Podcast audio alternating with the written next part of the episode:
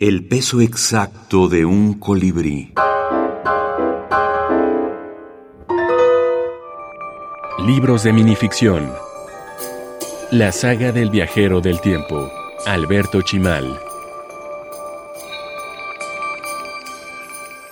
¿Qué sentido tiene este juego si no se matan entre ellos? Dijo el gladiador al viajero del tiempo mientras veían el partido de fútbol. La saga del viajero del tiempo. Alberto Chimal.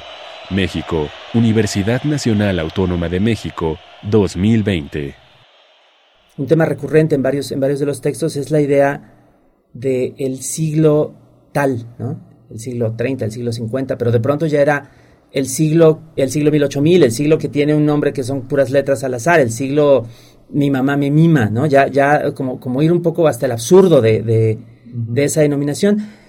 Y para entender a cabalidad, digamos, lo que, lo que hay alrededor, pues había, hacía falta de todas maneras conocer como, esta, como este interés, digamos, de la cultura, de, de ciertos géneros literarios en, en, en, ciertas frases, en ciertas ideas, ¿no?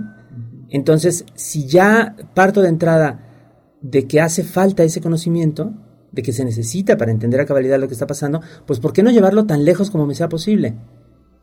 ¿No? Y de ahí viene el siglo 1800 y, otras cosas parecidas.